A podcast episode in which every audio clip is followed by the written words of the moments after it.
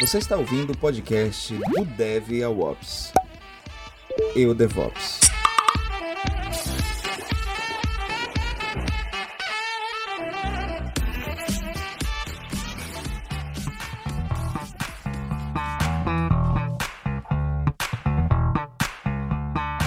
Que a gente tem um, um, um, mandamento lá dentro desses times que assim, a gente trabalha para não precisar trabalhar. Então é aí que vem a automação.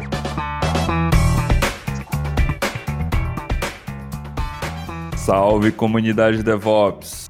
Hoje a gente está dando início a mais um episódio do podcast Eu DevOps. Eu sou o Yuri e hoje a gente está recebendo o grande Yuri Campos.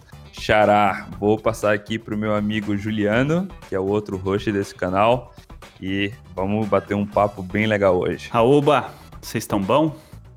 É, bom dia, boa tarde ou boa noite. Não sei que hora você está ouvindo, nem aonde você está ouvindo, mas espero que a gente consiga é, compartilhar esses minutos de podcast com você e que você é, se divirta como a gente espera se divertir hoje. É, como o Yuri comentou, a gente está com outro Yuri aqui, Yuri Campos. Ele é gerente de TI, no, responsável pelos times de automação e inovação na DXC Technology. Para quem não sabe, a, a DXC já foi chamada de EDS, é, HP, HPE e agora virou DXC. Claro que não é a mesma empresa, passou por algumas mudanças. Eu passei pela HP, HPE e DXC, foi quando conheci o Yuri Campos. Tive a oportunidade de trabalhar um pouquinho com ele e, primeiramente, agradecer uh, por ele ter aceitado o convite. E, passando a voz para ele, eu gostaria de saber, Yuri, é, quem é você? O Juliano disse aí, bom dia, boa tarde, boa noite. eu sou Yuri Campos, atuo com TI há desde os meus 13, 14 anos de idade, né? E profissionalmente, vamos dizer assim, há 15 anos, faço parte da, da, da DXC, por toda essa história aí que o Juliano comentou, das mudanças, aquisições, merges da empresa. Então eu consegui passar por quatro multinacionais sem mudar de cadeira. Então isso para mim foi muito legal, porque cada empresa tem uma cultura diferente, né? apesar de as pessoas parecerem ser as mesmas, tal, mas a cultura, quando isso vem, são empresas americanas, então isso é bem legal. Eu comecei como é, desenvolvedor, como quase todo mundo começa. Então eu era desenvolvedor de VB6, não sei se alguém aqui que, estu, que escuta esse podcast sabe o que é VB6, mas era uma linguagem arcaica que tinha lá no, no, no Windows 98, tal, época feliz é, e PLSQL, né, da Oracle Developer. Então eu comecei assim, e aí no meio lá do, do, do meu caminhar como desenvolvedor, um, alguns gestores, né, dois gestores meus na época, é, eu já atendia alguns clientes VIPs lá com desenvolvimento, eles olharam e falaram, pô, você tem um skill legal de comunicação, você não quer ir para de gestão, você quer ser meu backup, então foi algo que foi acontecendo para mim, não foi algo que eu busquei.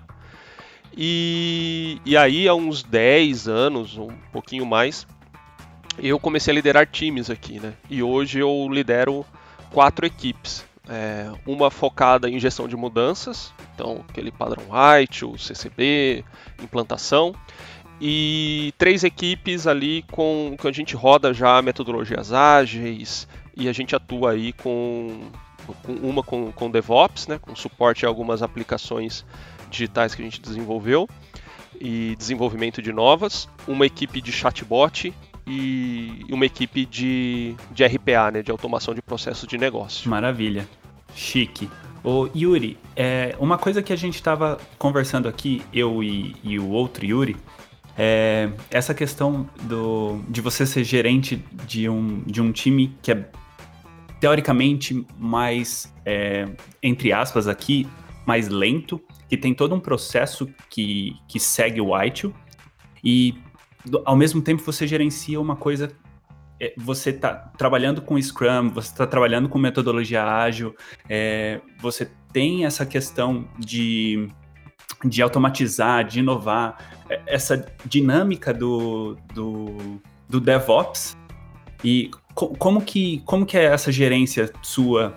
Co como você vê os dois times? Assim, você vê um é melhor que o outro, você é, ou não? É, não, não sei exatamente se melhor é o termo é, exato, mas o, o, o, que você sente quando você está lidando com esses dois times totalmente diferentes? É, eu acho que um, um, ponto legal é que a, a DXC, a gente atende outros clientes do mercado corporativo. Então, esses processos, né, esse dia a dia, a gente segue muitas vezes a metodologia que o próprio cliente adota. É, não é porque a gente tem um time de gestão de mudanças, de um cliente que tem ali todo aquele processo ITIL, que esse time também não tem automação, não tem coisas lá. Então, assim, a gente trouxe muito do conhecimento do DevOps, das automações, por exemplo, geração de pacote, testes automatizados. Isso a gente faz tudo dentro do, desse cliente que tem o processo ITIL. Tá. Então, é, a, uma coisa que eu, que eu acho interessante sobre isso também, que não é porque a gente faz DevOps que a gente também não tem que ter processos, né? que a gente não tem que ter controle. Ah, DevOps, legal, vai tudo para produção.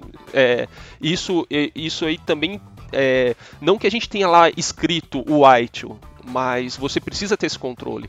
Então, é, a gente se adapta sim a, a processos, mas uma equipe acaba ajudando a outra. A equipe que tem mais processos acaba trazendo algumas práticas ou mostrando algum dia a dia que a equipe de DevOps vê, putz, será legal ter algum tipo de controle, algum tipo de log, mapear isso. E, e também o, o time que, que, que executa ali a, a parte de Gmood ter um, uma parte das automações que a gente tem no grupo de DevOps, né? Então lá tem o nosso Jenkins, a gente faz os gera os pacotes automáticos, a gente ganhou muito muita flexibilidade, né? E, na, nas nossas atividades por causa desse conhecimento. Então eu acho que são coisas que se complementam, tá? Eu não eu não sou assim é, extremista, sabe? Não, não dá para ser extremista. É, eu acho, acho que é, é, legal isso, porque eu lembro quando eu trabalhei na, na DXC que na equipe, mesmo na equipe de, de produção, que seria Ops, a gente tinha bastante automação com a ferramenta e tal. E essa automação ela ajudava nos nossos processos. Então, é, só queria entender mesmo o que você pensava sobre isso. Legal. Mas, assim, desculpa, é, eu sei que a gente está falando de DevOps, mas me interessou quando você falou do, do, do ITIL. É, você vê alguma. Eu sei que um complementa o outro, e não é porque a gente tem DevOps que tudo vai para produção, que a gente pode usar uh, uh, estratégias diferentes de deployment, mas você vê que o ITIL consegue ajudar de alguma forma o DevOps em algum sentido, ou até mesmo se, sei lá, você ajudou ou você já implementou alguma coisa lá dentro da, da DXC usando o ITIL dentro desses times de automação. Sim, com certeza. vou dar um exemplo aqui simples, tá?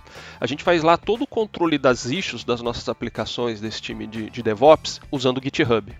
Tá? Então o pessoal vai lá, loga as issues, os problemas, o que está acontecendo. É, aí eu tenho que vir e aplicar o ITIL naquilo, né? Eu tenho que filtrar as issues, eu tenho que classificar aquilo lá, gerar, gerar problemas, né, de alguma forma, ver quais são as issues que a gente mais tem, porque a gente tem um, um, um mandamento lá dentro desses times que assim, a gente trabalha para não precisar trabalhar. Então é aí que vem a automação. Porque assim, a gente tem que automatizar as coisas, a gente tem que solucionar os problemas para não ter crise, né? para não ter incidentes, para não ter disponibilidade. Então, pô, se eu conseguir aqui automatizar uma parte do meu sistema, ter um auto-healing em algum lugar, né? Que ali o sistema ele se conserta sozinho, né? Para eu não ser acionado, pô, sensacional. Então a gente vai identificando, e aí o ITIL me ajuda. Quais são os, ma os maiores problemas que eu tive na última semana? Quais são os maiores problemas que eu tive no último mês? Quais são os maiores impactos que eu tive na produção? Isso é ITIL. Ah, não está lá escrito, né, que a gente está fazendo ITIL, mas isso vem da minha bagagem das operações. E, né? e super então... concordo, porque o ITIL mesmo não é que é, não é uma receita de bolo. Ele é um conjunto, agora, pelo amor de Deus, estou recuperando agora os conhecimentos lá de trás. Mas ele é um conjunto de melhores práticas. Não é uma receita de bolo que você vai fazer na empresa X, Y, Z a mesma coisa e vai dar certo. Na, na DXC você tem que implementar o ITIL é, voltado para os teus processos da DXC. E o importante é que você siga aquelas melhores práticas. E acho que isso vale para o DevOps também. Acho que nada no, na TI é uma receita de bolo. Acho que é tudo questão de é, ideias que você pode adaptar para sua é, realidade e aí trabalhando com isso. É, mas é, é tipo, é, é igual. É, tem gente que. Ah, por que, que existem tantas é, estratégias de deployment diferentes? Se a gente pensar em Blue Green, se a gente pensar em Canary. Ah, mas por que, que você está usando Blue Green? Ou por que, que você está usando Canary? Ah, uma é melhor do que a outra? Não, é só é a estratégia do teu negócio que pede para fazer um Canary Deployment. Ou seja, liberar para um percentual mínimo de cliente uma nova versão do teu produto que vai te ajudar a, a mitigar algum, algum, algum bug de uma nova versão que você tenha. E, ou seja, você está é, é, é, é, usando o que mais se adequa ao teu negócio. Sim, e, e sobre essa parte de deploy também, é um, um ponto que eu acho muito válido, né? É, quando você coloca principalmente um produto novo. Essa semana a gente estava colocando um produto novo no ar e a gente liberou ele, soltou ele mesmo dentro da companhia como beta. Tá? Então assim, meu, você vai usar o produto, você sabe que ele vai dar problema, você sabe que ele ainda tem coisa ali para ser corrigido, só que eu já estou gerando valor. Né? Você já começa a usar. Então tinha uma aplicação lá atrás, legado, VB ainda, que o pessoal usava para atender alguns chamados, né? É, dentro de casa que a gente tem, essa daí o Juliano deve ter a conhecer. E aí agora a, a gente está indo para uma web com, com, com, APIs, né? as APIs lá todas em Python que a gente usa, o front-end React. Então assim, a, a gente está indo para um, um, outro, um outro caminho só que em nenhum momento eu desliguei a aplicação anterior enquanto a gente está em beta. Então a gente vai soltar, as duas aplicações vão estar tá ali concorrendo, você vai usar a nova. Deu algum problema, cara? Corre para anterior, termina seu trabalho lá, você não vai ter a, atraso. E a gente vai tombando, virando a chave, aumentando cada vez mais usuários na, na aplicação nova, até desligar a antiga. Então, é, isso vai de caso a caso, né? Tem casos que não tem como, você tem que fazer um Big Bang lá, mudar tudo, desligar de um lado, ligar do outro. Isso aí você vai ter que é, acompanhando e vendo qual também é a criticidade do, do negócio ali que, que você está mexendo. Perfeito isso. Você me lembrou porque eu também já fui é, gerente de, de tecnologia mais voltado para infraestrutura e eu participei é, justamente de casos assim, de casos que a gente fez é, o, o, deployment é, como se fosse vamos, vamos dizer, um step by step, mas também a gente já virou a chave e disse, cara, não tem como, a gente tem que realmente já, já implantar o sistema novo e entendeu? Não tem para onde, não tem para onde correr. A gente estava a gente estava fazendo um esquenta aqui, para quem está escutando o podcast, é, antes de a gente entrar no ar. O, o Yuri Campos estava falando da parte do Robotic Process Automation. Nome bonito, hein? RPA, é, mais conhecido na, na comunidade de automação. É, Fala um pouquinho como é que tá esse, esse processo na DXC, ou então, não propriamente dentro da DXC, mas é, como é a tua vivência, como é a tua experiência, tua administração em relação ao RPA. Para quem é mais antigo, quando olha essa tecnologia de RPA, vai olhar e falar: "Ah, eu fazia isso daí com auto hotkey antigamente", né? Então, o pessoal tem muito essa visão de RPA. Muito bom. É, então, mas não é só um auto hotkey, não são macros, só conjunto de macros, tá? O que o RPA traz pra gente é toda uma gestão desses robôs, que eu acho que é isso sim que fez a mudança e o crescimento dessa tecnologia, tá? Hoje, dentro da, da DXC, eu, eu atuo com, com time, né, de, de RPA ali, faço parte da, da, prática aqui na América Latina. Tá? A gente é focado, esse grupo, em automação de processos de negócio. Então, ah, Yuri, você não automatiza é, nada ali do seu DevOps com RPA? A gente tem ali uma coisa de teste automatizado, coisas pequenas, mas esse grupo em específico a gente atua em processo de negócio. Então a gente chegou a automatizar faturamento de cliente no SAP, então é, é mais tirar a atividade do dia a dia do pessoal e, tra e trazer isso de alguma forma como automação. Lá, e aí eu vou falar um pouco aqui de, das ferramentas e o que eu acho que tá pegando no mercado assim, que é legal você que tá entrando em RPA dar uma procurada, as três maiores, tá? A gente fala de Blue Prism, Automation Anywhere e o iPath, tá? Essas três plataformas são as líderes de mercado e você encontra treinamentos nos próprios portais deles, tal. E como eu falei, o que, que eles trazem de diferente, cada um, lógico, da sua maneira. é o monitoramento, que uma chama de orchestrator, a outra chama de control room, onde você vê ali todos os robôs sendo executados, o que eles estão fazendo. Você tem robôs que eles são, que a gente chama de unattended, que ele roda sozinho. Você tem os robôs que são os attended, que em algum momento ele vai sair um pop-up para o usuário, perguntar alguma informação para uma tomada de decisão e seguir com aquele desenvolvimento. E, e uma outra dica de, de uma empresa que está chegando forte nisso é a Microsoft, que adquiriu a, uma empresa o ano passado, ele começou a integrar isso naquela Power Platform. E eles anunciaram no, no evento agora da, da última semana da Ignite que toda essa parte de RPA vai estar gratuita no Windows 10. Então, eles estão entrando forte nisso. Então, assim, uma dica, se você for começar a estudar hoje e você quer lá na frente, você tá diferenciado, dá uma olhada com carinho nessa da Microsoft, porque eles estão entrando agressivo. Eu participei até de uma reunião ontem com um cliente, ele falou: "Cara, tá me parecendo isso daí, como é que foi lá atrás com Power BI e Tableau". O pessoal viu o Power BI magrelinho ali, sem tanta funcionalidade, e hoje você olha os dois e fala, puxa, é, foi, foi, muito, teve muito investimento no Power BI.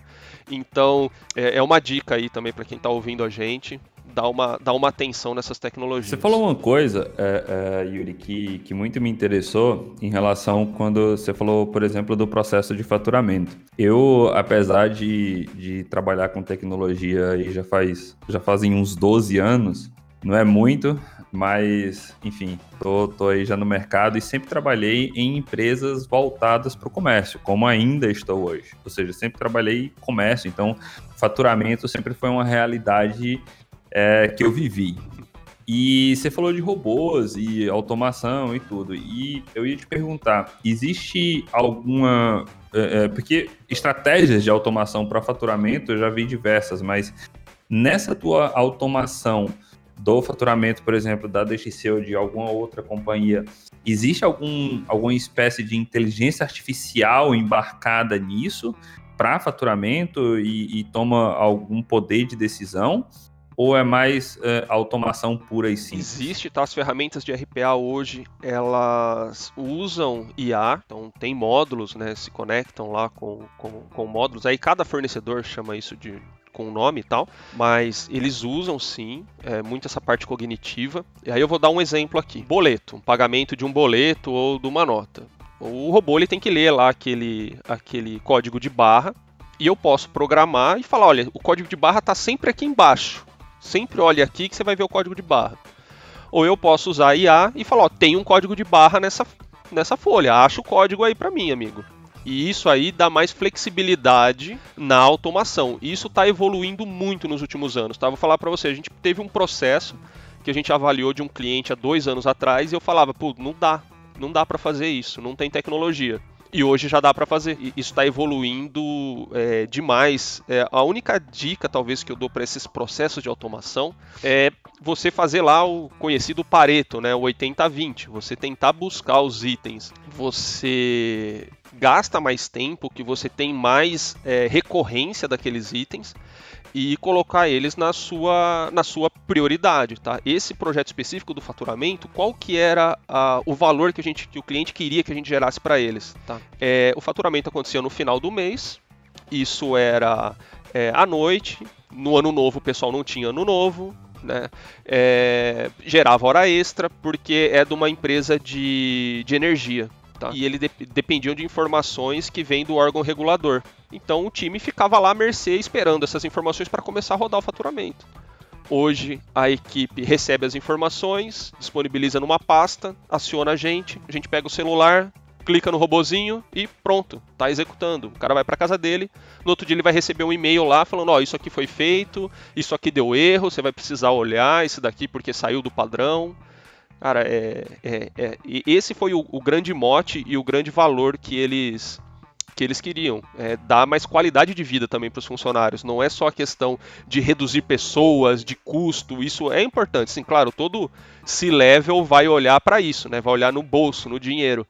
Mas existem outras, é, outros ganhos que você tem com esse tipo de automação. Você falou uh, desse robô e que, cara, é, o resultado dele, o outcome dele foi uma, entregar uma, uma qualidade de vida pro, os colaboradores que trabalhavam nisso, mas é, eu te pergunto agora como a parte do desenvolvedor dessa, dessa RPA, me corrija se eu estiver utilizando algum termo errado, por favor. Mas essa, essa na parte do desenvolvimento, quando esse robô apresenta algum bug, ou então quando vocês querem entregar alguma nova funcionalidade, vocês fazem, vocês fazem o pull request para implementar isso e esse pull request passa por uma pipeline e depois ele vai para produção e, e para staging, prod, ou é uma coisa mais uh, só mesmo um pull request e commit em produção. Uh, existe algum processo? Você está entendendo? Eu estou puxando a sardinha para o nosso DevOps aqui, uhum, para entender existe, como existe. Que, que funciona e também para mostrar é, é, é, para o pessoal que está escutando a gente é que o DevOps, muita gente só lembra de aplicar DevOps para aplicação web e que você está falando de uma coisa fantástica que é a automação de processos básicos uh, dentro de indústria, por exemplo, Sim. entendeu? Não, existe, tá? A, a, dinâmica é a mesma de uma aplicação web. Você tem lá o seu ambiente de desenvolvimento, você tem QA, você tem produção. A única diferença que como a gente está mexendo com um processo de negócio, tá? É que normalmente quando eu vou soltar uma versão nova, o time está desenvolvendo, a gente valida com o negócio a homologação. Porque você imagina se eu faturar errado. Ah, não, sem dúvida. Concordo. Tem que validar com o negócio também, sem dúvida. Mas mesmo quando a gente tem testes automatizados, tá? aí que tá, porque aí o coeficiente de cagaço, quando você está mexendo com o processo de negócio, ele é maior. Né? Então, você executa aquilo no ambiente de QA, você gera lá os resultados, o que precisa, e você manda para o seu parceiro no negócio e fala, amigo, olha aqui, ó, mudei isso no robô, a gente detectou essa mudança no processo, é, pelos erros, pelos últimos reportes aqui que está acontecendo. É, a gente fez isso daqui e gerou esse resultado. Valida para mim? Beleza, o cara valida, dá ok e vai pro ar. Para a gente até dividir um pouco essa responsabilidade e para o negócio ter noção que ele antes estava lá com a versão 1.1, agora é a versão 1.2, que teve alguma mudança, né? Porque você imagina, a gente coloca tudo isso na esteira, teste automatizado vai para produção, produção, o cara vai, pô, ele, ele não sabe que está tendo evolução também. É, é interessante para o negócio ele ver que o time de sustentação, né, ou a parte ops aí, também está gerando valor para ele. Também tem esse acompanhamento das melhorias, das mudanças, dos erros que a gente tem em produção, e isso está gerando uma evolução na automação dele. Então é importante ter essa, essa interface com, com o negócio. E bacana isso, é, mas eu queria só ir um pouco é, mais a fundo nessa questão de aprovação, porque hoje, é, basicamente, por exemplo, quando, no caso eu, trabalho é, com Terraform, quero citar esse exemplo. Então, e o Terraform, basicamente, a gente está provisionando a nossa infraestrutura. Porque eu trabalho com time de Ops, eu sou mais voltado para Ops do que para Dev, mas enfim, codo pra caramba, porque hoje é tudo é, é, na base da, da, da automação. Mas é, hoje, quando eu faço alguma mudança no Terraform ou no Ansible ou em qualquer uma dessas, eu, eu remeto meu pull request para aprovação e as partes envolvidas elas aprovam meu pull request de acordo com o, o, o, impacto de cada um. Então, a parte de negócio aprova meu pull request sabendo que aquilo vai gerar um impacto e a parte e o desenvolvimento aprova meu pull request sabendo que vai, enfim, criar uma máquina, criar um, um, um container, criar alguma coisa para a parte de desenvolvimento.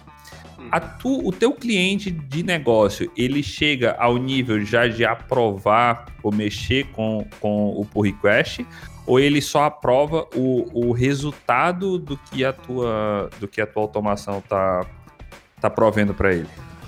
Não, é como, como o cliente normalmente ele está fora, né, da, até da nossa rede aqui, enfim, ele, ele, ele não tem, né? E muitas vezes, quando a gente está falando de cliente de negócio, nesse caso, a gente está falando com pessoas que às vezes não têm também tanto domínio né, dessa parte da, da tecnologia. É diferente, sei lá, de um time que eu tenho um PO e o cara tá ali no dia a dia do time, aí funcionaria bem.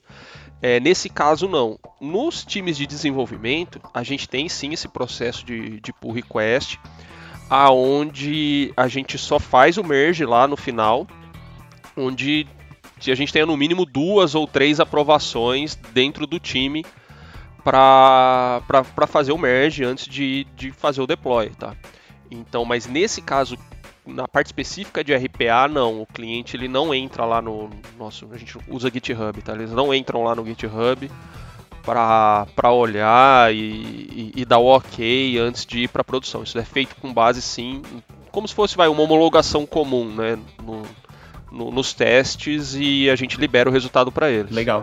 Ô Yuri, é, na sua apresentação você comentou que, uh, que os seus gerentes viram que você tinha essa, essa boa relação com pessoas, que você era bom com pessoas, que talvez você seria um bom gerente.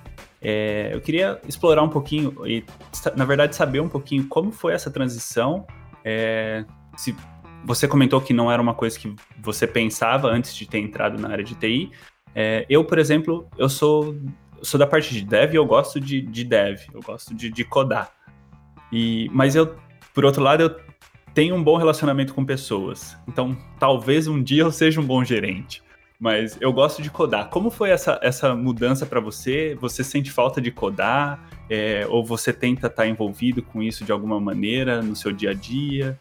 Bom, só se puder comentar um pouquinho sobre isso. Bom, vou começar de trás para frente. Sobre codar dia a dia, eu não codo no dia a dia, tá? Eu não sou mais um desenvolvedor. Às vezes, quando aparece alguma coisa nas tecnologias mais antigas, que até meu time hoje não domina mais, eu acabo entrando, né? Então, é, fiz muita alteração em, em VB ainda, mesmo sendo gerente. Tá? Porque às vezes o time tá focado em coisa nova, o pessoal quer mexer com Go, Python, ninguém quer saber de tecnologia antiga. Então, às vezes, eu tive que, que pôr a mão na massa, assim. E... No Brasil, a gente mesmo sendo gerente, a gente bota um pouco a mão na massa. Eu é. lembro quando eu fui gerente também. Não tem jeito. É... Mas eu não me distancio 100%, tá? Da, da parte técnica. Eu continuo tirando certificações, né? Me certifiquei é, em Azure tal. Então, assim, eu continuo estudando isso por quê? Porque quando eu vou escutar do, de um cliente que ele quer determinada coisa, eu vou ter que trazer isso para o meu time, eu tenho que ter uma noção se dá ou não dá para fazer, quais são as dificuldades, os riscos, né? Uma para não aceitar tudo, tudo que é pedido, né? E, e outra também para eu entender com o time, né? Lá quando a gente está fazendo a planning, discutindo as atividades, tal, é, a dificuldade, tá? É, a, a, gente, nos times que eu atuo, eu não estimo, né, atividade por tempo a gente estima atividade por dificuldade, por complexidade. Tá? Isso tem lá seus prós e contras, mas quando a gente, quando eu fiz essa mudança, aí foi nada, foi programado. Eu sou formado em processamento de dados pela Fatec de Taquaritinga, aqui no interior do estado de São Paulo.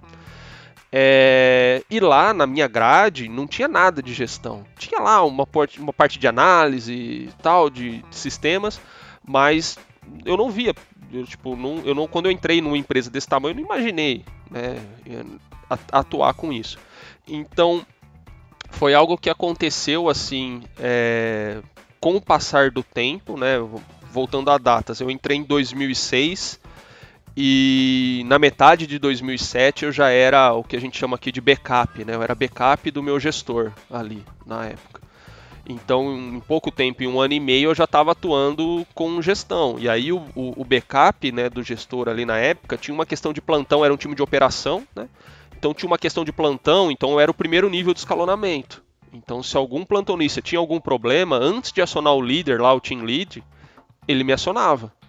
Então eu passei alguns anos, vamos dizer assim, com um plantão eterno, né? Mas foi uma experiência é, interessante de lidar com as crises, de lidar com clientes, é, de lidar com as pessoas. E, e, hoje, assim, o que me atrai mais é mais desenvolver pessoas do que desenvolver códigos, tá? Então, cara, isso eu acho sensacional. É, só uma, mais uma pergunta com relação a essa mudança. É, eu estava comentando com, com o Yuri antes de você entrar na ligação sobre a sua descrição no, no LinkedIn. E sua última frase é, bom, sua penúltima frase é assim: sempre buscando montar equipes de alto desempenho e que sejam curiosas em buscar novas soluções e conhecer novos conceitos. É, me chama atenção essa parte do, do curiosa na, na, sua, na sua descrição. Você acha que você chegou. Bom, eu diria que foi rápido, um ano e meio, para você já entrar para uma área de para a parte de gestão. Você acha que você chegou a, a, a se tornar gerente, a chegar nessa posição de, de backup de, de gerente, no caso, porque você era curioso?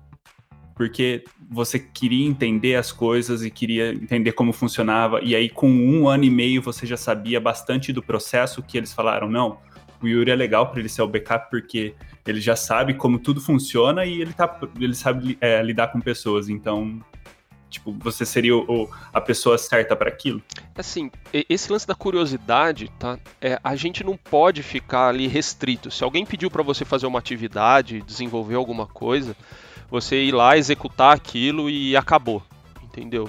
Não, você tem que ser questionador, né? E, e eu espero isso dos meus times, né? Quando a gente vai fazer alguma atividade, a gente tem que perguntar, não é falar porque é, o cliente pediu. A gente tem um processo lá, só para exemplificar, que todos os times que a gente atua aqui, né, que são os nossos clientes internos, eles podem abrir algumas issues de sugestões de novas features nas aplicações que a gente tem. E aí, também no, nos últimos 15 dias apareceu uma feature lá, o cara pediu para desenvolver algo.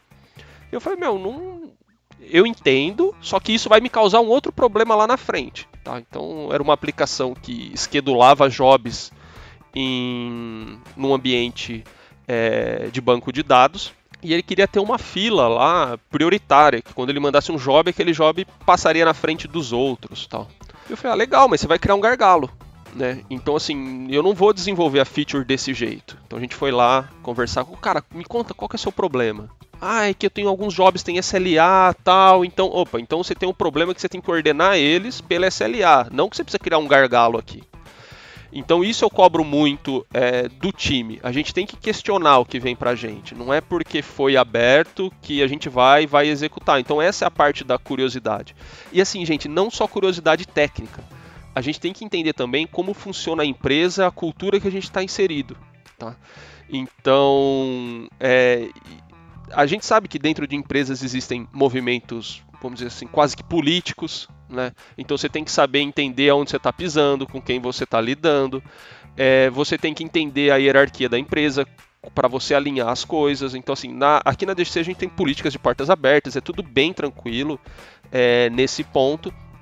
Mas você tem que entender que, por exemplo, eu estou entrando talvez numa solução que eu vou usar um Analytics, pô, eu tenho uma prática de Analytics dentro da companhia. É legal eu ir lá e conversar com o cara de Analytics, falar, cara, eu tô precisando de um negócio aqui, o que, que vocês usam? Como é que vocês fazem? Então isso tem que ser curioso, não adianta é, ter, é, ter um negócio que todo desenvolvedor tem, que ele acha que ele é especial, porque a mãe dele vai lá, fica falando para ele ser um menino especial, tal. E cara, não é, os problemas que você tem, outra pessoa já teve. Não é um problema que só você tem, que só você tem que resolver. Alguém já resolveu aquilo. Né? Cara, vai, pergunta, vai na internet, aí tem as ferramentas, conversa com as outras pessoas. É... Desculpa eu dar essa mensagem, mas você não é especial, seu problema não é único, não é só você que tem esse problema. E isso é legal, isso que a gente está fazendo aqui, que a gente está conversando, trocando experiência. Né? Então, é, cara, tem que ir atrás dessas coisas. Além disso, Além disso, Yuri, é, é, é interessante citar, é, eu acho que foi meu primeiro emprego, foi, acho que foi meu primeiro job. É, a gente trabalhava é, numa empresa onde a empresa fabricava software para vendedores, aqueles representantes comerciais. Uhum. Então, é, no antigo, nossa, vou entregar a minha idade, mas no antigo Palm Top Z22, quem lembra, né? Eu não sou dessa época, não, sou mais jovem. Você é mais jovem, né? Então, é, e, e, e, uma coisa que o pessoal de experiência uh, do usuário de UX vai é, vir nos comentários com certeza é que os desenvolvedores tinham que se preocupar, em, ou, ou ainda, ao meu ver, tem que se preocupar com quantos cliques, por exemplo, o, o vendedor vai dar para entrar na, na tela A ou na tela B ou na tela C. Por quê? Porque tem que ser, é um programa de venda, então tem que ser ágil. Você tem que se preocupar quantos cliques o cara vai dar na tela. Quantos, quantos botões ele tem que pressionar. Então, o desenvolvedor, nessa hora, ele não pode ser só o cara que é, pensa no código ou pensa na funcionalidade. Ele, como o Yuri Campos falou, ele tem que pensar no negócio, pensar na entrega que ele vai fazer para o cliente dele. Sim, ou então terceirizar isso, né?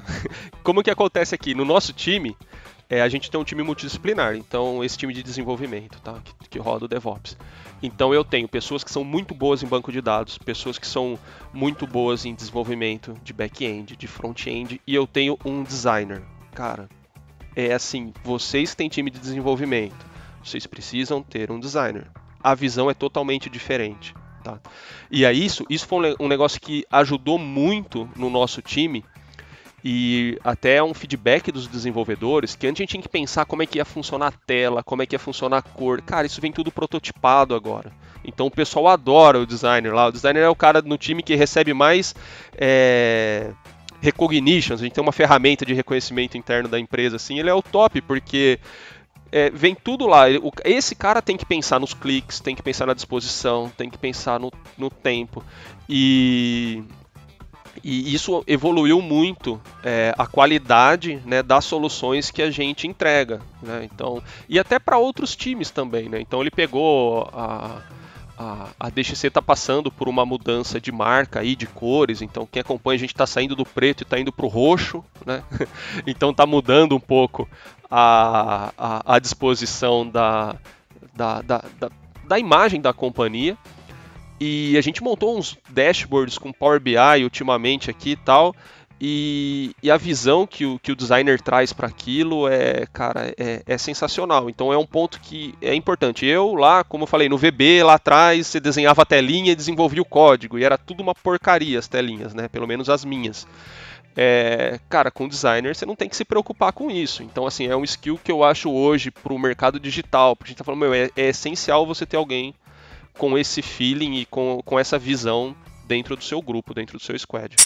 Pô, bacana. E muito importante, né? A gente pensa só no desenvolvedor fazer, é, mas você falou, ou então terceirizar. E aí você joga é, pro, pro pessoal de UX, design e, e todo esse pessoal responsável pela experiência do usuário, como, como já diz o nome, né?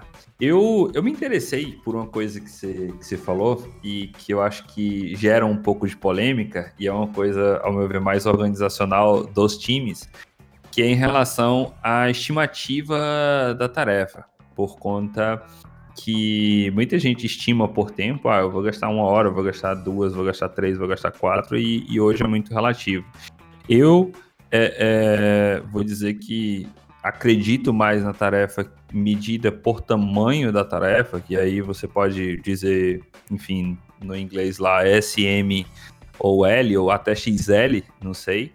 Mas como que como que você conseguiu organizar isso dentro da tua equipe é, de automação barra DevOps e, e dentro desses três, quatro times que você gerencia? É, a gente tem três times que, que rodam desse jeito, né? O time de Gemood ainda não, mas os outros três a gente faz a planning, tá? A gente levanta lá o nosso as atividades que a gente quer atuar naquela naquela sprint ou que a gente precisa atuar, muitas vezes a gente não quer, mas a gente precisa.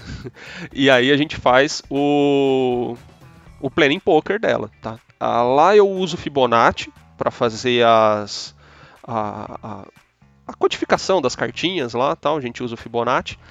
É, e eu gosto de estimar por complexidade, porque com, quando você fala de tempo, ah, essa eu vou ter que desenvolver uma API, eu vou levar aqui 40 horas para fazer essa API.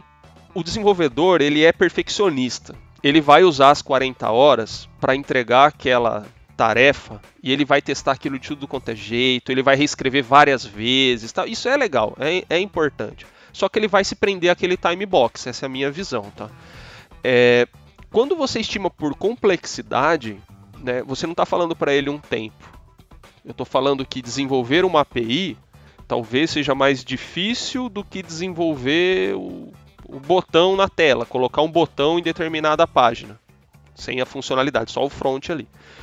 E, e isso, como que eu fui criando no time? As primeiras 10 sprints, a gente não tinha meta de pontos a serem entregues. A gente mediu. Chegou no final desse período, a gente descobriu que a média do time era entregar ali entre 30 e 35 é, story points por sprint. Um time menor tal, legal. Então a gente chegou num número. Então, ó, a partir de agora, o mínimo nosso é 35. Depois de um ano, isso que eu achei que foi muito legal, a gente fez uma reunião com o time lá, né? Vamos definir os objetivos desse ano aqui e tal. E eu fui apresentando todos esses dados. E agora a gente está na época, né? O, o, ano fiscal na DXC ele começa em abril, então a gente está na época de fazer essa reunião de novo. Aonde o próprio time viu esses indicadores e falou: galera, então a, a, a meta para a gente para o próximo ano é entregar 60 pontos por sprint. A gente quer dobrar a nossa, o próprio time definiu isso, não foi o Yuri que chegou lá, pôs na lousa e falou: não, é, agora é 60. O próprio time se desafiou, cara, isso que eu achei muito legal. E a gente vem seguindo, vem fazendo dessa forma. Quando você, quando você fala de complexidade, né, você destrava a questão da velocidade no seu time. Ele pode entregar mais em menos tempo. E aí aquele livrinho da capa amarela que todo mundo conhece do Scrum lá, né, aquela bibliazinha.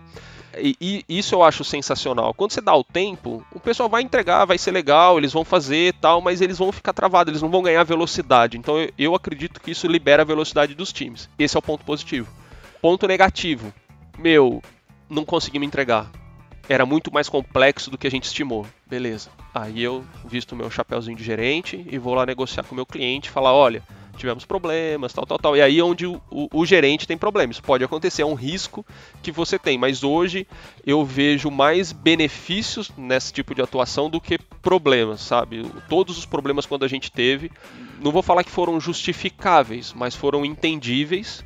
Né, por parte de vista do cliente, né, porque é, re, é, resultado você entrega, né, você não justifica. Então é, o pessoal entendeu que o que, que aconteceu e ali na, na, metade da próxima sprint ou na próxima sprint acabou saindo a entrega, mas é um risco que, que a gente corre em estimar desse jeito. E, e assim, uma, uma coisa que eu fiquei curioso, eh, que você falou do, dos prós e contras é, desse processo, mas é assim, é, por mais que é, a gente esteja falando aqui muito de criação, é, de entrega de, de novos produtos, novas funcionalidades, mas a gente, e você pode falar muito bem disso, é, das correções de issues.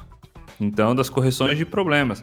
E uma, uma grande é, é, pergunta que me veio quando você falou é, dos, dos contras é, é, como, como você consegue lidar com esse paralelo de correções e implementações por conta que quando você é, é, faz a, a, a, vamos dizer, quando você faz a, a, medição ou quando você diz que aquela tarefa vai te durar, vai ser uma tarefa média, ou seja, vai ter aquela complexidade, também você está contando não só pela implementação da tarefa, mas também com a fila é, de tarefas que você tem com o time. Mas por outro lado, pode ser, pode vir os bugs que vão ocorrendo todos, todas as semanas e, e novas e, e, e, novas issues que vão pulando ali na tua, na tua timeline.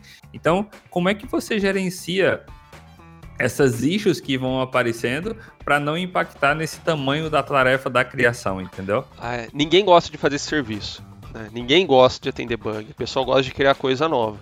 Então, como que a gente fez no time, tá? A gente criou um papel que a gente chama internamente de Severino. Lembra do cara lá do cara e crachá tal? Então, a gente tem esse papel, que é o Severino do time. E a cada sprint é uma pessoa que atua nesse papel.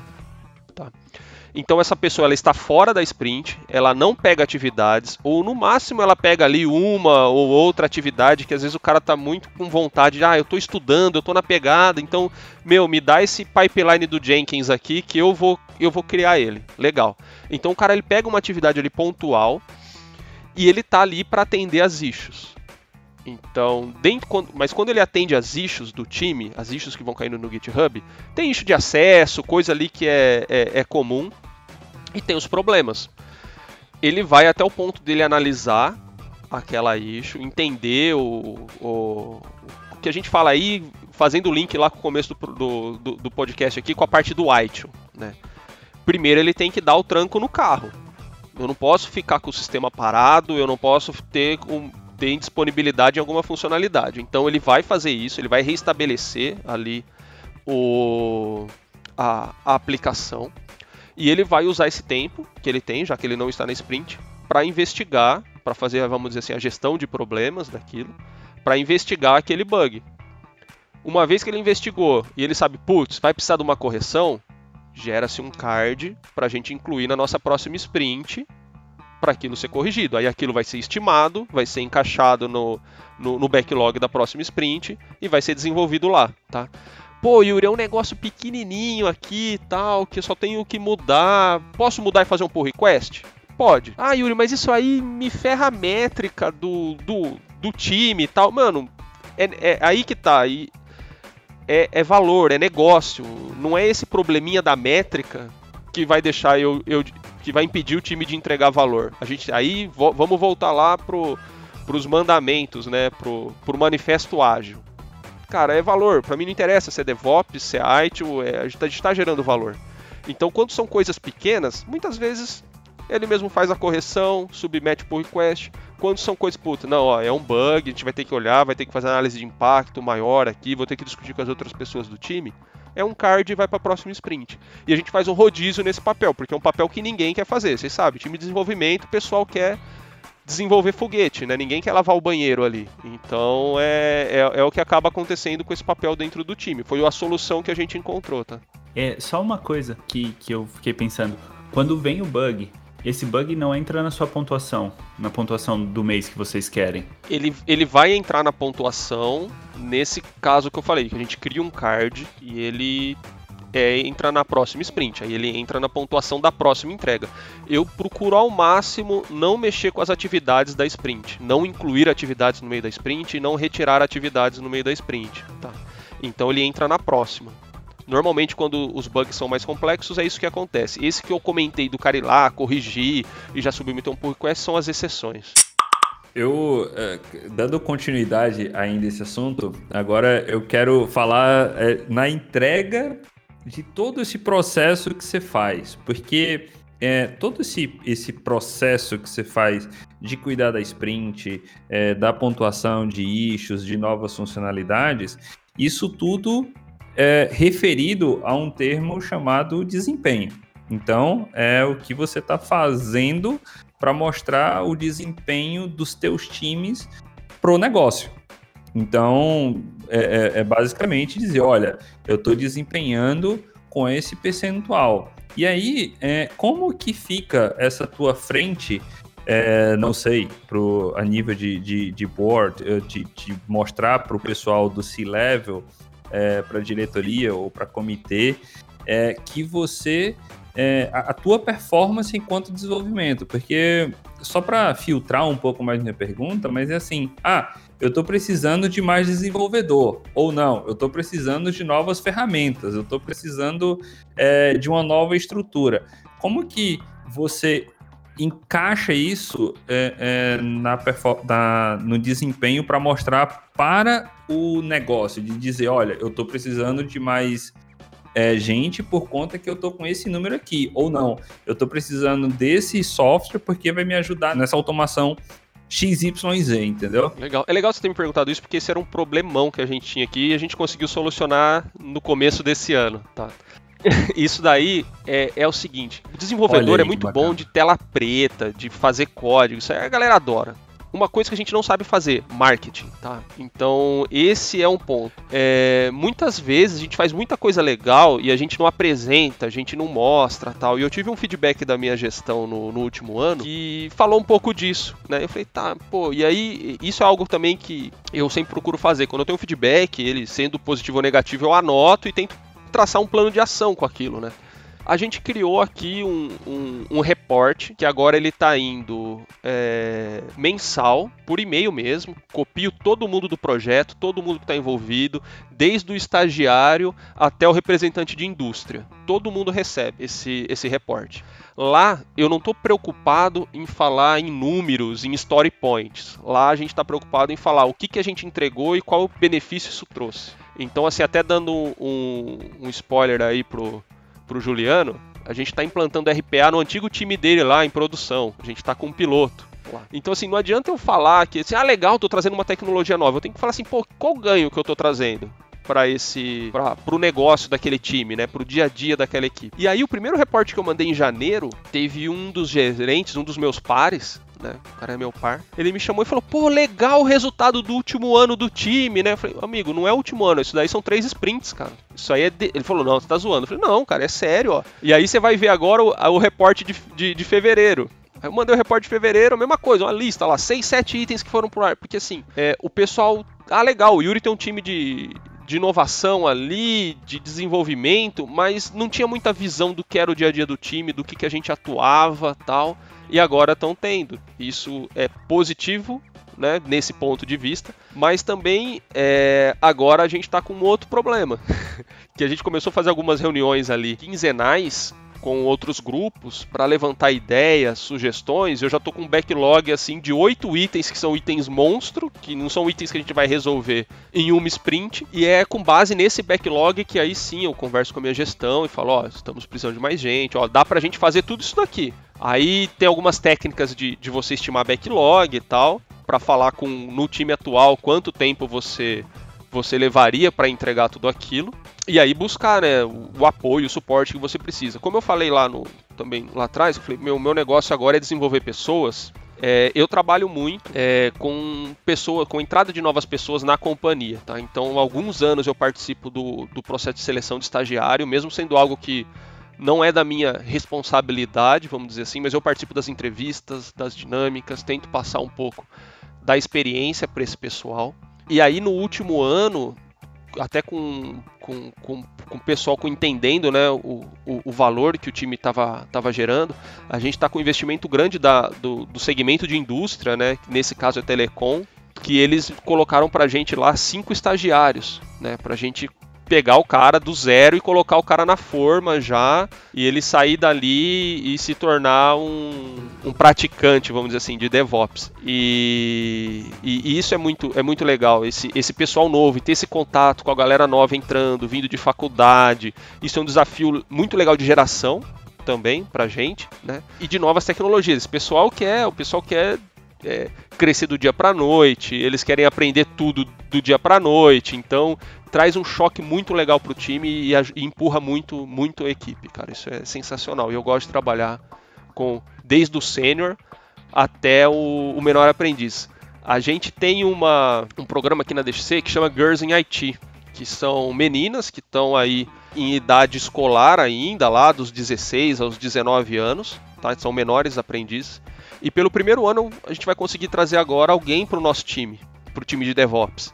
Lógico, vai ter que ser alguém que está pelo menos cursando ali um técnico em informática, um técnico em desenvolvimento. Eu estou trabalhando com RH para encontrar a menina com esse perfil. A ideia é, é trazer, né? É, e fomentar isso, fomentar também é, as meninas na área de desenvolvimento. Eu sou pai de menina, né, cara? Então eu tudo que envolve isso me chama muito atenção e eu vejo muito isso na minha filha, né? Então a ideia é sempre estar tá aí ajudando, desenvolvendo também, não só do ponto de vista técnico, mas também do ponto de vista social. É, eu queria deixar uma mensagem que eu achei super importante o, o que o Yuri Campos falou, foi em relação ao valor. Porque o, vai ter desenvolvedor que vai escutar esse podcast, vai ter DevOps que vai escutar esse podcast, vai ter Ops que vai escutar esse podcast. Eu acho importante é, ter a palavra de um gerente de tecnologia mostrando como ele reporta os resultados dos desenvolvedores e do pessoal de operações para o negócio. Entendeu? Para o desenvolvedor não se sentir, é, é, vamos dizer assim, solitário, não se sentir é, é, sem ou desvalorizado, não sei se cabe essa palavra, mas desvalorizado no sentido de estou trabalhando e o meu resultado não é reportado para um nível acima do meu gerente. E que na verdade tá aí. Ele deixou essa mensagem como ele mostra o valor do time pro negócio. Isso eu acho importante quem está escutando o podcast pegar essa mensagem. Legal. E a gente vai, vai deixar seu contato no, no show notes do, do podcast, Yuri. Se alguém ouvir e se interessar por va pela vaga, é, isso é só para Araraquara? Como é que funciona? É Brasil todo? É, assim, depois que aconteceu esse lance da pandemia, eu fico sediado em Araraquara, a empresa tem aqui o prédio em Araraquara tal, mas eu não sei, gente, eu não sei o que, o que vocês acham, que quem tá ouvindo aqui acha, mas, meu, agora home office é você vai trabalhar da onde você quiser, você vai trabalhar para a empresa que você quiser no mundo todo, entendeu? Então, as vagas são abertas, tá? É, até recentemente a gente está contratando bastante gente espalhada pelo Brasil todo. A gente não está mais focando só na região aqui. A gente tem sim um trabalho muito forte na, na região de Araraquara, como eu disse, parte do nosso compromisso social. A gente tem bastante universidade aqui, a gente tem os contatos, a gente faz o programa de estágio anual. É, todo ano a gente está trazendo aqui é, 50 estagiários novos para o time, pro, pro, não pro, só para o meu time, né, mas para o grupo, para a empresa. Então tem um, um, um, lance muito legal junto com as faculdades aqui da região. Mas agora isso é aberto, tá? Então quem quiser me adicionar no LinkedIn lá, fica à vontade. É, só coloca um comentário lá, pô, te escutei no podcast, alguma coisa assim, porque eu adiciono. Porque assim, eu tenho um problema com o LinkedIn, tá? É, eu sou meio do contra com as coisas, tá, galera? Então, assim, todo mundo fala, não, todo mundo que pediu, você vai lá, adiciona, adiciona. Eu não adiciono, eu só adiciono pessoas que eu conheço. Ou que eu fui num evento e o cara tava no evento e eu conversei no café eu comentei e tal. A minha rede do LinkedIn são totalmente de pessoas que eu já tive alguma interação. Eu estou sempre divulgando vagas lá. Você quer saber de vaga? Pô, clica lá no seguir, você vai ter os posts e tal. Então, é, é uma maneira de eu deixar a minha rede confiável, tá? Eu sei que ah, tá errado, tem que adicionar todo mundo mesmo, tal, mas eu, eu não penso assim, então só essa dica aí. Coloca uma mensagem lá que eu vou saber que você me escutou no podcast e eu te adiciono, não tem problema. Legal. Se alguém te adicionar no LinkedIn e falar que ouviu no podcast, manda uma mensagem para mim que eu vou ficar feliz de saber. Tá, eu mando print. Pode deixar. Você é, é, lançou um ponto, ô Yuri, que é, muito me interessou e que, assim, é, o pessoal, é, falando, falando de, de home office, tá? Para situar o pessoal, é, muita gente é, situa no caminho de eu trabalho no Brasil e vou é, aplicar para uma empresa no Brasil para trabalhar de home office ou vou aplicar para trabalhar no Brasil para uma empresa do exterior. Agora, é, é, você como gerente de tecnologia já pensou em uma possibilidade do inverso? Por exemplo, não sei, uma pessoa de Portugal, de repente, aplicar para uma empresa uh, do Brasil para trabalhar home office? Eu acho que sem problemas. O único problema que ele vai ter lá é a questão do câmbio, né? Porque aí vai ser complicado. Mas tirando isso, Não, é, foi, sem, sem a, a, questão, a questão profissional, até duas semanas atrás eu estava fazendo um curso de Management 3.0 e tinha um pessoal de Portugal fazendo o curso com a gente. Né? Então a gente foi trocando experiência lá tal. É, para eles, eu imagino que seja sensacional, porque o cara tá tirando uma, tem uma certificação tal, e ele tá pagando em reais e ele recebe em euros. Então, para ele fazer esse curso de lá com a gente, é sensacional essa, essa troca. Até uma dica aí para quem está em Portugal, né? Porque oh, a interação foi muito legal. Tinha acho que umas três ou quatro pessoas de, de Portugal nesse treinamento. É, eu não vejo limitação, problema algum com, com esse tipo de da gente ter as pessoas. É, eu também não vejo nenhuma limitação. É, eu perguntei, óbvio, tem, tem o ponto do, do uhum. ganho que tem que ser falado aqui, sem dúvida. Mas eu, eu fiquei mais curioso em relação à questão da estratégia de sincronia de horários, porque aqui na Europa e nos Estados Unidos, em empresas mais globais, enfim, por exemplo, eu que trabalho na, na, na, Douglas e a gente tem várias time zones, por exemplo, dentro da Europa mesmo, a gente às vezes tenta, ah, vamos fazer um follow the sun, que o Facebook faz isso com os times uh, do mundo inteiro e tal. E eu não escuto esse termo no Brasil entendeu? De empresas, claro. Podem existir empresas, óbvio, uh, uh, empresas principalmente globais que fazem isso para os times no Brasil. Mas eu não escuto isso de, de muita gente no Brasil, não é um termo comum. E que eu acho que a pandemia veio para isso, veio para aplicar o home office, mas eu acho que as empresas no Brasil poderiam começar a pensar também é, em alguma coisa nesse, nesse estilo, porque, beleza, eu tô falando de Portugal, mas é, tem Argentina, que é aí do lado, tem Peru, que é aí do lado, e que às vezes o time zone não muda tanto, 6, 5 horas, mas muda. Então tem que ajustar essa questão, entendeu? Mas eu acho que a gente tem que considerar também a questão do, do, do salário, né? Tipo, a empresa que vai é, para uma empresa seguir o, o, protocolo Follow the Sun, ela tem que ter, por exemplo, um, uma sede ou empregados na Europa e empregados na Austrália, porque ele cobre todas eh, essas 24 horas. Só que aí ele vai ter que pagar em euro e vai ter que pagar em, em, em dólar aus, aus, australiano. Sei lá que moeda ela. Na Austrália. Não, eu, eu, eu, é, eu, eu tô entendendo, é, Juliana, que você falou, mas o Follow the Sun que eu quis, que eu quis citar é mais é, na parte de, de sincronia dos, dos rituais, por exemplo, do desenvolvimento. Ah, eu vou fazer uma daily ou eu vou fazer um, sei lá, uma reunião de um pós-mortem, alguma coisa do tipo, eu tenho que sincronizar o pessoal que está envolvido no projeto, entendeu? Então, é, eu sempre fico questionando, ah, beleza, a gente está num caminho, a gente sabe que a pandemia veio para trazer o home office e implantar. Ou seja, todo mundo já sabe disso, mas vocês já pararam para pensar um pouco também no contrário? Assim, ah, beleza, o home office é sempre do Brasil para o mundo e do mundo para o Brasil. É, aqui na Destino nós somos uma, uma empresa global, tá? Então, é, como a nossa gestão, nosso presidente aqui é, com o Brasil, ele é presidente da América Latina, a gente tem muita relação com o pessoal do Peru, da Argentina, Colômbia, tal, então Chile. Então já fiz apresentações para até para clientes nesse país, que isso que eu estou achando bem legal dessa dessa divisão. E só que aí traz esse desafio que você comentou mesmo, dos horários. E aí, mesmo dentro do próprio Brasil, eu tenho um time que eu tenho cobertura das 8 da manhã às 10 da noite. Que horas que eu vou fazer a daily? A gente convencionou que a daily vai ser às 2 da tarde. Para pegar todo mundo, sabe? Vão ter situações que a gente trabalhou num, num, num projeto interno aqui, que era um, um projeto de tribos.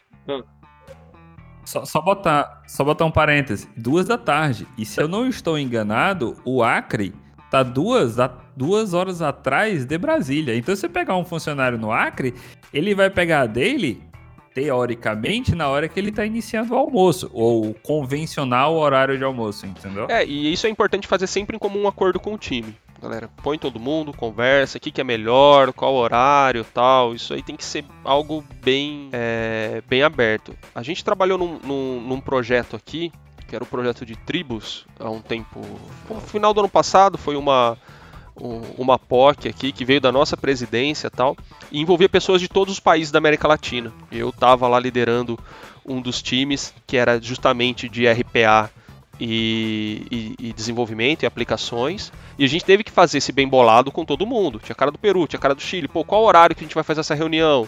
Se a gente precisar estender, como é que fica, tal. É, isso tem que ser muito bem conversado e, e, assimilado por todos, porque tem rituais, tem situações que é interessante que esteja todo mundo. Não dá para o cara pegar e assistir um gravado. Ele tem ele não vai conseguir contribuir assim de uma maneira legal.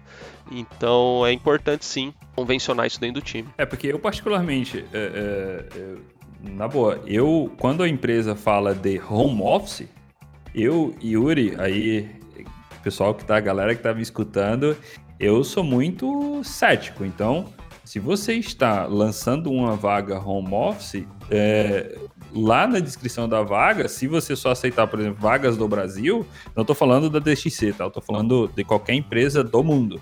Sim. Uma vaga home office aqui na Alemanha. Se você home office na Alemanha, que você fale na vaga que tem que estar pelo menos baseado na Alemanha, entendeu? Ou, enfim, ou baseado na Europa, vamos dizer assim. E eu acho importante falar isso, porque, cara, home office, você liga teu computador, tem internet e uma VPN, e lá às vezes nem precisa de VPN, você está conectado, você está você tá entregando a, a tua task, entendeu? Então, eu acho importante a gente ter esse cuidado, sabe? Quando a gente vai falar de vagas, vagas remotas. Sim, ou pelo menos divulgar, né? Qual horário, né? A pessoa vai deve seguir, porque muitas vezes a pessoa divulga, fala, não, você tem que seguir o horário Alemanha. Se aí é de madrugada para você, problema seu. Entendeu? Então aí também é, como eu disse, tem que ser combinado. Que é combinado não sai caro, né? É isso aí. Aí, garoto. Todo combinado não sai caro. Verdade. É, a gente já tá entrando em quase uma hora e vinte uh, de podcast. Eu acho que pra gente não, não se prolongar muito, uh, eu, assim, vou agradecer o Yuri. Acho que foi um bate-papo leve, é, a gente falou aqui de tecnologia, falamos de entrega de valor. Foi um prazer para mim, e que eu sempre gosto de esclarecer todas essas coisas. é, não só se preocupar com o técnico, com estratégia, eu acho que a gente tem que também se preocupar com o valor e ver a visão do manager que, que tá cuidando né, do, do time.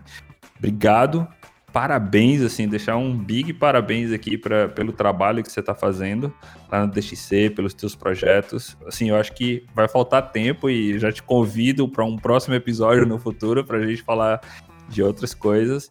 E é isso, cara. Obrigado mesmo, viu? Antes de eu passar a voz para você, é só complementar o agradecimento do Yuri. Muito obrigado por, por ter aceitado o convite. Foi um, um bate-papo bem legal. Espero que as pessoas que escutem gostem, assim como a gente gostou de fazer, porque a ideia é a gente se divertir enquanto faz, mas se, as, se outras pessoas puderem se divertir também, a gente fica feliz. E para fechar, eu queria fazer uma última pergunta para você. Como você explica o que você faz para sua avó? Como eu explico o que eu faço para minha avó? Isso é difícil, hein? Pra minha avó, vó, eu mexo com computador, relaxa, tipo, não, não, não tem muito que, o que entrar. Ah, vocês mexem com o quê? Ah, meu computador deu problema. Quando era HP era sensacional, você falar que você trabalhava na HP, ah, minha impressora travou. Eu falo, beleza, daí arruma. Isso é um, é um negócio que o cara de TI tem que entender. Você fez TI, para sua família você arruma geladeira, você arruma micro-ondas, você programa videocassete do seu avô lá. Cara, você faz tudo isso. Então não, não tenta explicar muito não, fala que você mexe com informática. Meu, tá tudo bem, eles vão ficar felizes, vão ficar satisfeitos. Falar, ah, meu, meu neto, olha lá, trabalha no multinacional, mexe com o computador o dia inteiro, fica sentado lá. É, meu, tá sem, pra, as conversas deles é essa informação que eles vão precisar. Fiquem tranquilos. Sensacional. Muito obrigado, Yuri. É, Yuri, a gente vai deixar os seus contatos no, no show notes, mas se você quiser mandar alguma mensagem, falar alguma coisa, o palco é seu. Não, eu queria. So, sobre os parabéns aí, pode deixar que eu vou repassar o parabéns pro time, porque uma coisa, gerente não faz nada, gente. Gerente monta PowerPoint, gerente manda e-mail, gerente entra em reunião. Quem entrega, faz as coisas acontecer é o time, tá? Então vou repassar esse parabéns aí para para a equipe e uma que a equipe também colabora e aceita essas maluquices da gente de ah, vamos implantar ágil, vamos mudar os processos. O time é muito aberto a isso, cara. Isso é, é sensacional e é isso que traz o resultado, tá? Então é, é o parabéns aí que você tá dando é pro time, não para mim. É, cara, seguinte, contato, se alguém precisar, tem aí o, o LinkedIn. Eu comecei a rabiscar alguns, alguns posts lá, a, a, alguns artigos ultimamente, então depois vocês deram uma olhada. Minha ideia é tentar fazer isso de maneira recorrente. Queria agradecer a oportunidade aqui, o bate-papo com vocês. Claro que eu tô aberto, sempre vocês precisarem, pô, vamos falar de um tema novo, vamos ver como que, é, que o Yuri tá fazendo lá na DXC com o time dele. Meu, tô à disposição. Muito legal falar com vocês. Como, como você disse aí, já trabalhei lá atrás com o Juliano. Né? A gente só não jogou basquete junto, mas do resto a gente trabalhou bastante junto lá tal. Então, galera, Estou à disposição aí pro que vocês precisarem. Valeu. Obrigadão, Yuri. Obrigadão todo mundo. Obrigadão, pessoal. Um grande salve. É, vou, vou deixar um brigadão também pro time é, do Yuri Campos. Um salve daqui do Eu DevOps. e qualquer coisa, estamos aqui também. Abração, pessoal. Até o próximo episódio.